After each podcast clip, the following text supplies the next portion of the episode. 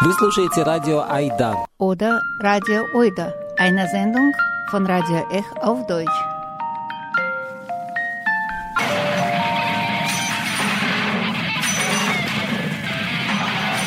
Dem für uns sehr wichtigen Jubiläum, zehn Jahre nach den Protesten auf den Maidan, ich würde das nennen, zehn Jahre nach der ukrainischen Revolution, wo ich zu meinem sehr großen Glück auch dabei war, wird diese Sendung gewidmet, die vor zehn Jahren im Radio Dreieckland gelaufen ist.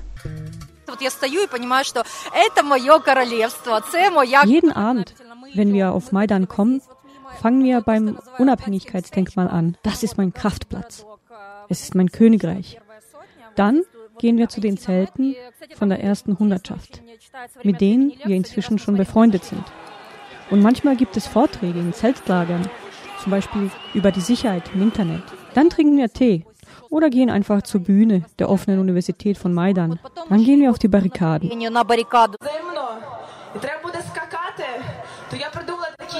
Man muss doch springen, um sich zu wärmen. Ich habe so einen Spruch erfunden. Wer springt, ist kein Spießer. Wer springt, ist kein Spießer.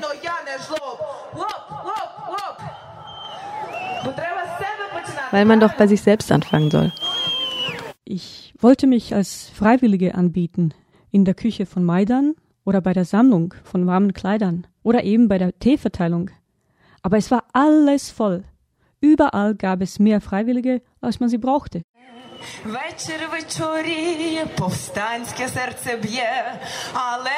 Das Leben unter dem eisernen Tannenbaum. Ein Feature von Victoria Ballon. Nachdem ich wochenlang an nichts anderes als an die ukrainischen Ereignisse denken konnte, habe ich es nicht mehr ausgehalten. Fasziniert von der Kraft der Proteste, von der wir Russen nur träumen können, bin ich Anfang Januar 2014 nach Kiew geflogen. Ich habe unglaublich viele interessante Leute in diesen wenigen Tagen getroffen.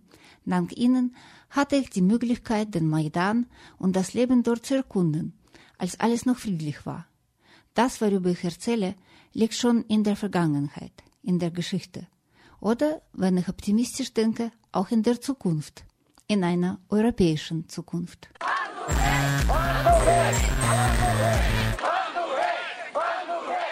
Dieses Feature ist ein Rundgang in einem utopischen Topos zwischen zahlreichen Lagerfeuern und Barrikaden auf ziemlich großem Territorium, auf der breiten Hauptstraße Крещатик und dem riesigen Hauptplatz Maidan Незалежности.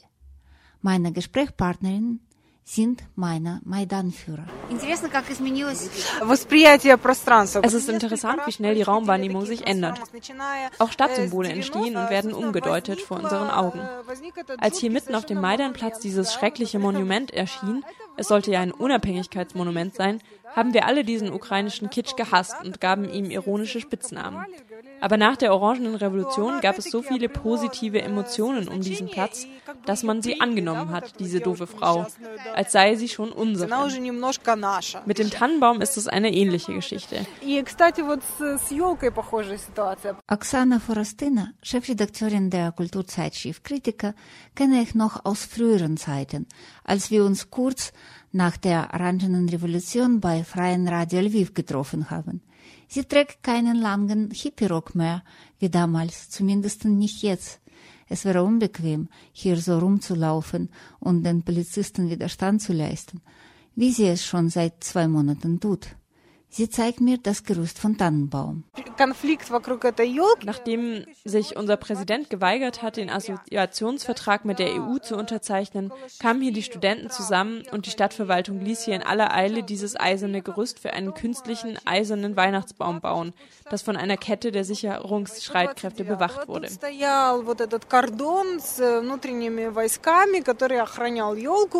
Тут стоял вот этот кордон с э, внутренними войсками, который охранял елку. In der Nacht zum 30. November wurde diese friedliche Protestaktion brutal aufgelöst. Die offizielle Begründung der Polizei, die Menschenmenge sollte geräumt werden, damit ein Weihnachtsbaum errichtet werden konnte. А потом, когда ее героически захватили, как, э, как и весь Майдан, Dann, nach der brutalen Auflösung der Studenten, eroberten die Kiewer Bürger heldenhaft den riesig großen eisernen Konus samt den ganzen Platz und schmückten ihn nach ihrem Geschmack. Nur schade, dass das Porträt von Timoschenko zu groß, zu auffällig ist, sagt Oksana. Jetzt abzuhängen wäre peinlich, sie ist schließlich eine politische Gefangene. Aber es ist eine Eroberung von öffentlichem Raum durch die politische Partei. Nicht die einzige. Von Anfang an gab es die Verabredung, keine Parteipropaganda auf dem Maidan und den Konsens. Wir streiten uns nicht. Aber die Parteien verhalten sich nicht besonders ehrenhaft Основная претензия к партиям сейчас, что они вот этим вот консенсусом пользуются, да, то есть это и свобода, и батькивщина. Вот этот Майдан, первый Майдан, киевляне не поддержали. Den ersten Euromaidan haben die Kiewer nicht unterstützt. Es gab dazu gar nicht so viele Studenten, die in Kiew geboren und aufgewachsen sind. Mehr Studenten aus der Westukraine und Aktivisten. Aber nach 30. November waren schon eine Million Menschen aus Kiew. Es war schon ein russischsprachiger Maidan. Kiew ist meist russischsprachig. Es waren schon solche Onkels wie ich. Wir sind nicht einfach rausgekommen. Wir sind bereit zu helfen, wie man nur kann. Wir waren wütend, dass die Studenten, fast Kinder, so brutal geschlagen wurden. Hier ist das nicht normal. Hier ist nicht Russland. Die Polizei hat in der Ukraine vorher nie so die Hand gegen die Menschen erhoben. Die Opposition hätte es nie geschafft, die Leute so zu mobilisieren. Оппозиция бы не смогла добиться такой мобилизации.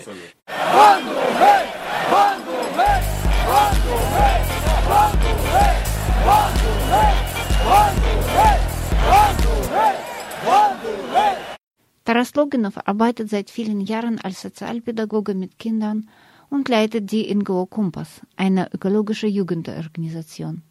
Ich habe ihn über den Sohn meiner Kindheitsfreundin kennengelernt, der sein Ex-Schüler ist. Hier auf Maidan ist Taras der Leiter von Volontären des ukrainischen Roten Kreuz. Es gefällt mir nicht, in dem Land zu leben, wo ich jetzt lebe. Aber ich will nicht auswandern. Ich will es ändern. Wir haben hier überall Korruption.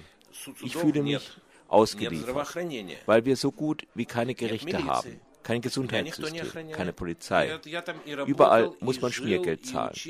Ich persönlich brauche von der EU nichts, außer dass man seine Skier in der Economy-Klasse mitnehmen darf. Meine zwei erwachsenen Kinder haben hier in der Ukraine eine richtig gute Bildung bekommen, sprechen mehrere Fremdsprachen und haben gute Arbeit. Sie werden Gott sei Dank nicht auswandern.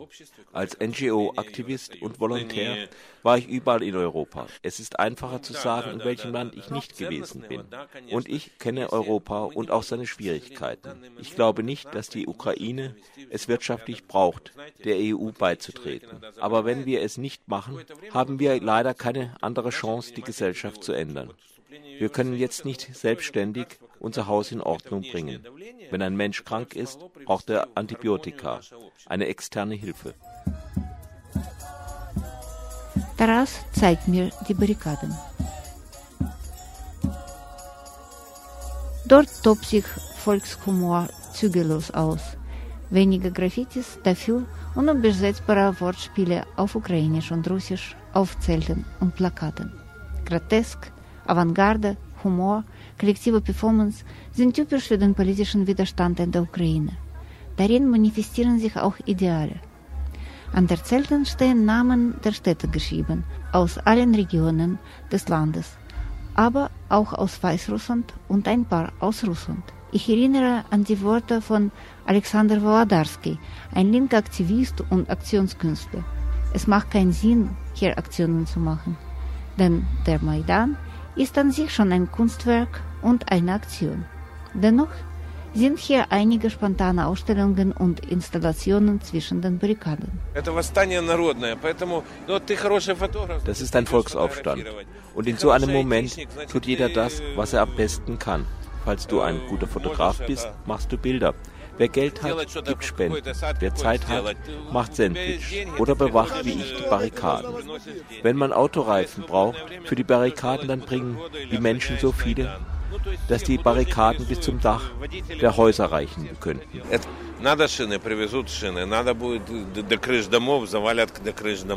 Und für mich als Journalistin ist es wichtig, so viel Zeit wie möglich auf dem Maidan zu verbringen, um zu verstehen, was hier eigentlich passiert. Es ist ein ganz anderes Gefühl, wenn du dort bist, als wenn du es auf dem Bildschirm siehst. Obwohl, einen kleinen Vorgeschmack könnte man natürlich aus manchen Blogs gewinnen. Auf dem Blog von Oksana Alexejenko bin ich zufällig gestoßen und habe ihn dann immer weiter verfolgt. Es ist kein bekannter Blog, sondern einer von vielen, von einer jungen Frau aus Kiew. Ich habe ihr vorgeschlagen, sich zu devirtualisieren. Nach einigen Zögern hat sie zugesagt. Wir haben uns bei dem besetzten Gewerkschaftshaus getroffen, das einen Monat später bei Polizeisturm entzündet wurde und völlig niederbrannte. Damals haben wir, wie viele Touristen und Familien mit Kindern, die Fotoausstellung Gesichter von Maidan auf der Barrikade nebenan angeschaut. Dieses Bild ist sehr interessant. So haben auch wir, wie dieses Mädchen erschüttert vor dem Bildschirm in der Nacht, live die Ereignisse beobachtet. Ich habe allen empfohlen, wenn ihr Angst habt, am besten geht ihr dahin. Da sagten eigentlich viele, dass sie zu Maidan gehen, weil man vor dem Computer viel mehr Angst bekommt als vor Ort.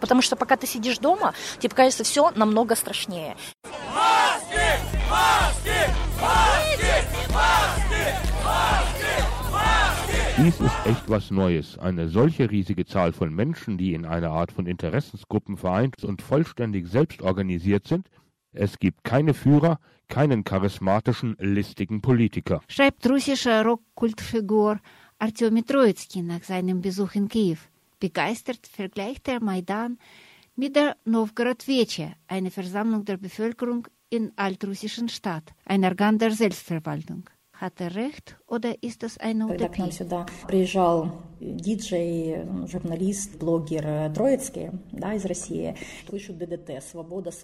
Als Trotsky hierher kam, hat er auf der Bühne von Maidan Musik aufgelegt.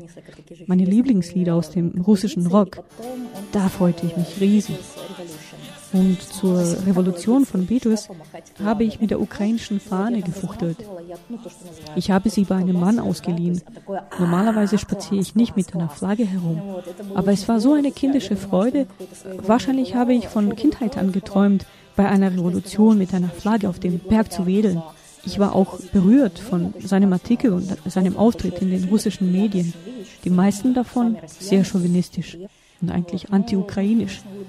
Aber ich soll warnen, idealisiert Maidan nicht. Ihr Blog war vorher ganz harmlos, über Liebe, Männer, Reisen, Katzen und Hunde.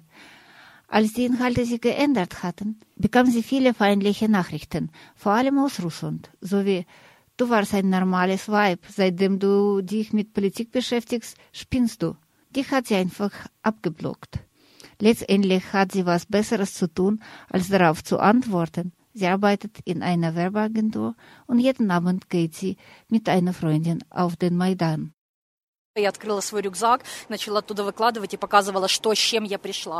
Als ich zum ersten Mal kam, habe ich meinen Freundinnen gezeigt, was ich mitgenommen habe. Schaut, wie weit mich diese Macht gebracht hat. In der Tasche hatte ich einen Helm, weil ich Angst vor Schmerzen habe. Und ich habe auch Wundheilmittel. Man weiß ja nie, was passiert. Hier ist mein Ausweis. Ich will nicht tagelang in der Polizeistation bleiben. Aber ich bin ein Mädchen. Ich will nicht auf die Revolution. Ich will Sushi essen. Ja, ich will nach Europa und ich will nicht nach Russland. Deshalb bin ich auf dem Maidan. Aber ich bin auch hier, weil es peinlich ist, nicht hinzugehen. Nur ein Bürohamster zu sein, der weiß, dass in der Stadt eine riesige Demo läuft und denkt, hm, trinke ich lieber Bier mit meinen Freunden. Und wenn es nicht mehr um Europa ging, sondern um das Überleben der Freiheit, es wurde unerträglich, nicht hinzugehen, obwohl es auch erschreckend war. Und ich bin auch hier, weil es mir hier gefällt. Ich und ukrainische Nationalistin, das ist lächerlich. Ich bin halb Russin, halb Moldawin. Mein Ukrainisch ist nicht so perfekt. Aber ich bin stolz auf Maidan und ich liebe mein Land mehr, seit ich hier bin. Nach jedem Auslandsurlaub kriege ich einen Kulturschock bei der Rückkehr in die Ukraine. Viel Aggression, einer niedrigen Alltagskultur. Den Männern fehlt im Unterschied zu Griechen zum Beispiel Lebensenergie. Sie trotteln nach Hause mit ihren Einkaufstüten oder rauchen in Treppenhäusern. Und die Männer auf dem Maidan haben sich aufgerichtet. Nicht, weil sie Krieg spielen, nein, das ist die zurückgewonnene Menschenwürde. Viele von denen sind zum ersten Mal in ihrem Leben auf einer Demo. Troitsky hat recht. Man betritt dieses Territorium und gerät in die platonische ideale Welt über, wo sogar Psychologie sich änderte. Menschen sind großzügig, altruistisch, einer für alle und alle für einen. Wie in den Kinderbüchern. Люди отзывчивые, вот люди один за всех, все за одного. То есть вот то, о чем мы читали там в всяких романтических рыцарских романах, это действительно, это реальность, это то, что сейчас происходит на Майдане. Оксана ist aus Nikolaev im Osten der Ukraine, aus keiner reichen Familie. Aber sie hat an der Kiew Mahila Akademie studiert, einer Elite-Uni. Immerhin musste sie kein Schmiergeld bezahlen und auch nichts für das Studium. In der Akademie herrschen die Prinzipien guter humanistischer Bildung und des freien Geistes und nicht die von wirtschaftlicher Effizienz. Und diesen freien Geist findet sie auf dem Maidan wieder. Nicht umsonst sind so viele ihrer Kommilitonen inzwischen prominente Aktivisten der selbstorganisierten Strukturen. Hat ihre Mutter nicht Angst für sie? Die wusste nicht genau, aber sie hat geahnt. Einmal hat sie angerufen. Ich war in der U-Bahn. Ja, Mama. Ja, ich gehe auf Maidan. Mit Mädels, Kaffee trinken, plaudern. Ja, ich habe gegessen. Ich bin warm angezogen. Nein, nein, ich werde Berkut-Soldaten nicht schlagen. Und in dem Wagen lachten alle. Und dann hat sie einmal ein Interview mit mir im Kanal 5 gesehen. Dann war sie sehr stolz auf mich und hat allen Kolleginnen in der Bibliothek davon erzählt.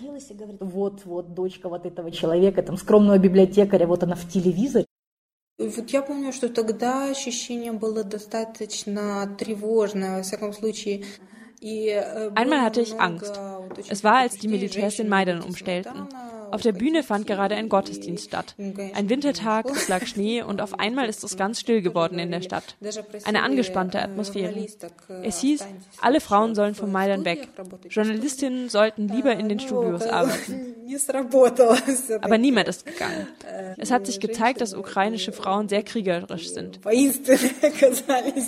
Tagsüber gab es keinen Sturm und in der Nacht, als der Maidan dann tatsächlich gestürmt wurde, habe ich zuerst auf Englisch ein SOS-Signal im Internet an möglichst viele Presseadressen geschickt und bin dann losgelaufen. Ich wohne nicht weit weg. Als ich näher kam, sah ich eine Menschenmenge, die in die gleiche Richtung ging. Und dann die große Freude gegen Morgen, als klar wurde, wir haben gewonnen. Die Polizei tritt den Rückzug an. Erzählt mir Oksana Forastina. Taras Loginov, dessen Gruppe die Verletzten vom Feld wegtragen muss und die erste Hilfe leisten muss, hat diese Nacht von der anderen Seite ausgesehen.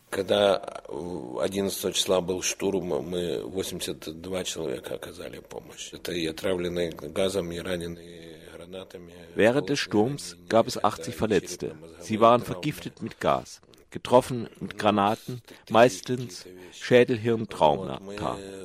Es gab Epilepsieanfälle und Herzattacken. Die Revolution hat sich selbst in die Falle geführt, indem sie sich gewaltlos erklärte. Unsere Gesetze sind zurzeit so, dass die Macht des Präsidenten unbegrenzt ist. Kein Impeachment oder ähnliches ist möglich. Es gibt keine juristische Lösung. Also uns bleibt nur, das bis zu Ende durchzustehen. Also dann steht und meckert nicht.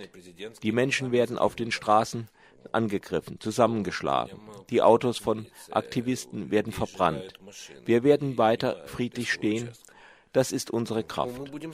Wenn nicht diese feige Position von Europa wäre, die mit Sanktionen zögert, hätten wir es leichter gehabt. Die größte Schwierigkeit für mich ist, dass ich glaube, wir sollen keine Gewalt ausüben. Aber wie kann es anders klappen? Wieso darf der Polizist einen friedlichen Demonstranten schlagen? Und wenn der sich wehrt, soll das ein Verbrechen sein? Wieso sollen die hohen Beamten stehlen und das ist kein Verbrechen? Wahrscheinlich sollte man doch diese Macht einfach zerstören. Aber ich weiß keine Antwort auf diese Frage. Wahrscheinlich ist es mein Alter. Ich bin schon 55, weil ich mit Kindern arbeite und im Roten Kreuz bin, bin ich gewohnt, mehr gemäßigt zu sein. Zerstören ist einfach, aber es gibt nichts Schlimmeres als einen Krieg. Sie stoßen uns in den Krieg. Aber wenn es nötig ist, werden wir kämpfen.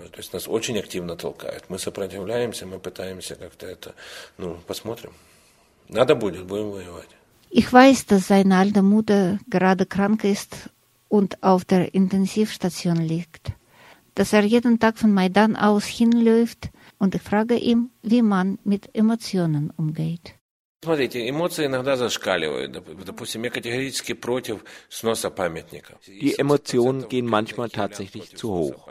Mir gefällt es nicht, wenn man die Denkmäler ruiniert. So wie auch 70 Prozent der Kiewer finde ich das nicht gut. Nicht, weil wir Leninisten sind, sondern weil es nicht zivilisiert ist. Mir gefällt es nicht, wenn man die Bänke für die Barrikaden kaputt macht. Mir gefällt im Gegensatz, dass die besten Artisten und Musiker umsonst auf der Bühne des Maidan auftreten, dass man ein Klavier auf die Straße gestellt hat, damit jeder dort spielen kann.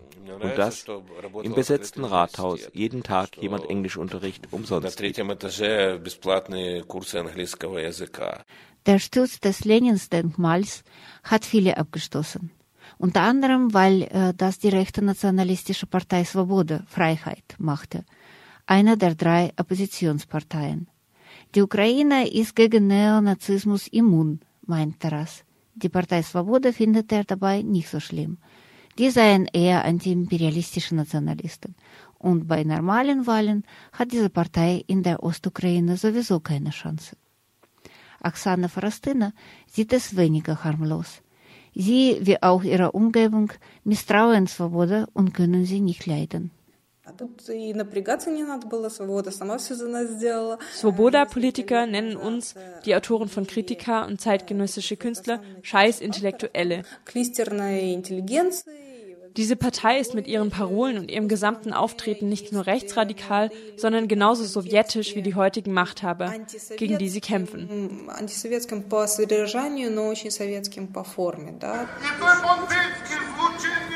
Bald sehe ich die Vertreter der Opposition mit eigenen Augen. Auf Maidan Hauptbühne sang Ruslana, die Eurovision-Siegerin, die auf dieser Bühne nachts moderierte. Dann wird es plötzlich still. Oppositionelle Politiker halten ihre Reden. Alle hören ihre Weihnachtsgrüßen und ihre Bitten, noch ein bisschen zu warten und Geduld zu haben, aufmerksam zu. Bald, schon bald heißt es, würden sie einen gemeinsamen Kandidaten der gesamten Opposition benennen. Schwacher Applaus. Oksana schlägt vor, lieber zur offenen Universität zu gehen.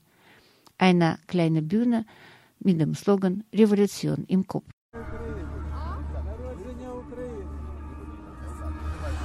Ну, на самом деле, прототип вот этого открытого университета, он появился уже на третьей Professoren und öffentlich bekannte Intellektuelle haben hier Vorlesungen von der Geschichte des Feminismus bis zu den Rechten der Protestteilnehmer gehalten. Es gab Marathon-Literaturlesungen. Wir haben viele Lesungen durchgeführt, überall, sogar bei den Fässern mit Feuer, wo die Menschen sich aufwärmen. Чтение возле бочки. Die offene Universität ist ein Ort gewesen, außer den Barrikaden natürlich, wo sich alle meine Maidan-Guides treffen könnten, obwohl sie sich natürlich nicht alle kennen. Hier begegne ich Tanja Tanja, junge Rocksängerin und Schauspielerin, die in der alternativen Szene schon sehr bekannt ist. Das Maidan-Phänomen besteht nicht im Streben nach Europa, sondern vielmehr in der Vereinigung verschiedener Gesellschaftsgruppen, Schichten, Altersgruppen für gemeinsame Ziele und gemeinsame Ideale. Das ist so zauberhaft, dass man es nicht mit Worten oder rational beschreiben kann. Jeder und jede hat einfach auf einmal verstanden, du hilfst, wo du kannst.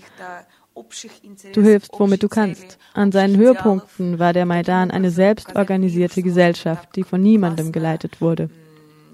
Die Menschen konnten sich untereinander verabreden, Selbstverwaltung und Koordination waren äußerst natürlich. Und die Leute haben gesehen, dass auch so ein Modell möglich ist. Und ich als Anarchistin freue mich und als Künstlerin kämpfe ich seit 50 Tagen mit der Musik und dem Schauspiel.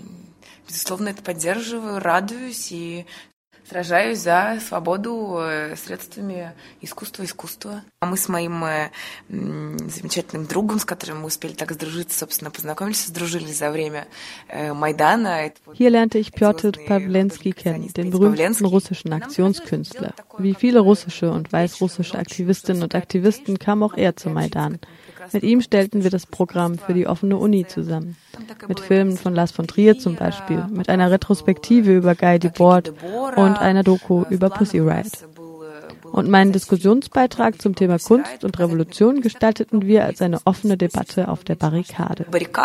Tanja meint, dass man Leute ansprechen muss, damit sie das, was gerade geschieht, bewusster wahrnehmen sich nicht nur im Alltag, sondern auch in politischen Diskussionen selbst organisieren. Es wäre gut, wenn die Leute nicht wie Schäfchen dastehen und zuhören würden. Ständig wird auf der Bühne geredet, besonders von Politikerinnen und Politikern. Aber die Opposition ist nicht besonders vertrauenswürdig. Wir hätten viele Fragen an sie, an alle, nicht nur an Swoboda. Gerade jetzt, wo dieser Wartezustand andauert, gibt es viele Gerüchte, Mythen, Ängste. Alle sind gespannt, was weiterkommt. Räumung oder Selbstauflösung. Oder bleiben wir bis zum Schluss stehen? Alexander Wolodarski, Aktionskünstler und Aktivist von Autonomen Arbeiterunion, meint dazu, Mehr politische Selbstorganisation wäre super, aber sie braucht ein anderes Fundament. Sie sollte von Kräften organisiert werden, die die Kultur der direkten Demokratie kennen und die gemeinsame Positionen haben. Und hier bei einer Versammlung sagte ein nettes Mädchen, wir sollten die Obdachlosen vom Maidan vertreiben. Und ein anderer Kamerad hatte die Idee, die Obdachlosen, die wegen kostenlosen Essens und Tee hier sind, innerhalb des Maidans zu resozialisieren. Aber in der Zukunft können wir diese neue soziale Aktivität nutzen. Es gibt genug Themen in Kiew, die die Unzufriedenheit der Menschen hervorrufen. Die Pläne auf die Zukunft sind in dem Moment bei allen sehr vage. Im April soll Tanja in Genf und Neuchâtel in einer Schweizer ukrainischen Theateraufführung die Ophelia spielen. Ich frage sie, ob sie schon mit Repressalien konfrontiert wurde.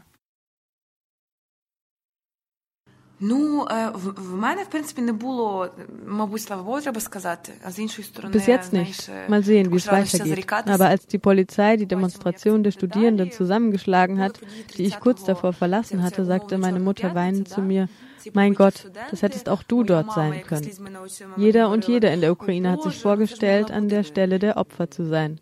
Wichtig ist, dass die Menschen nicht mehr passiv und gleichgültig sind. Keiner ist sicher, auch ich nicht. Einfach weil ich es mag, auch in besonderen Momenten vorne dabei zu sein. Jedem kann was passieren. Und das ist schrecklich und auch eine Schande. Und obwohl ich nicht persönlich verfolgt wurde, muss man etwas verändern. Schon jetzt. Wann, wenn nicht jetzt? Und wer, wenn nicht wir? Тому що, ну, власне, коли як не зараз. І, і хто як не ми, так? ich schaue auf die europäische Fahne auf dem Weihnachtsbaum. Wie hat sich doch ihre Wahrnehmung in dieser Zeit bei mir geändert? Und ich erinnere mich daran, was mir Oksana sagte. Ich stelle mir vor, wie ein Bürger deines kleinen deutschen Städtchen diese Bilder und diese Fahne sieht und einfach nicht begreift, warum muss man ihretwegen sterben. Ще не вмерла України, ні слава, ні воля. Ще нам, браття українці, усміхнеться доля, згинуть наші воріженьки. Seitdem ich zurück in Deutschland bin, verfolge ich angespannt das Geschehene im ukrainischen Internet und bin im Kontakt mit den Menschen dort. Von meinem Gesprächspartner selbst wurde niemand verletzt, wohl aber Freunde von ihnen. Vor allem wurden die Roten Kreuz-Volontäre getroffen. Man hat gezielt auf sie geschossen. Oksana wurde von Tituschke angegriffen. Das sind vom Regime eingesetzte Gangster und entkam nur dank der Hilfe einer Selbstverteidigungsgruppe. Aber die Revolution hat gesiegt. Doch die Ukraine ist immer noch zerrissen. Nicht zwischen Russland und Europa, sondern zwischen zwei Wertensystemen die zynische Unterwerfung aller humaner Grundsätze unter den wilden Kapitalismus auf einer Seite und der idealistische Glaube an Freiheit, Gleichheit, Brüderlichkeit und Menschenwürde auf der anderen Seite. Diese Werte geografisch zuzuordnen, wird in der heutigen Welt immer schwieriger. Aber auch Taksim und Maidan sind überall. Und seit Februar schreien Demonstranten in Moskau Parolen von Maidan nicht auf Russisch, sondern auf Ukrainisch.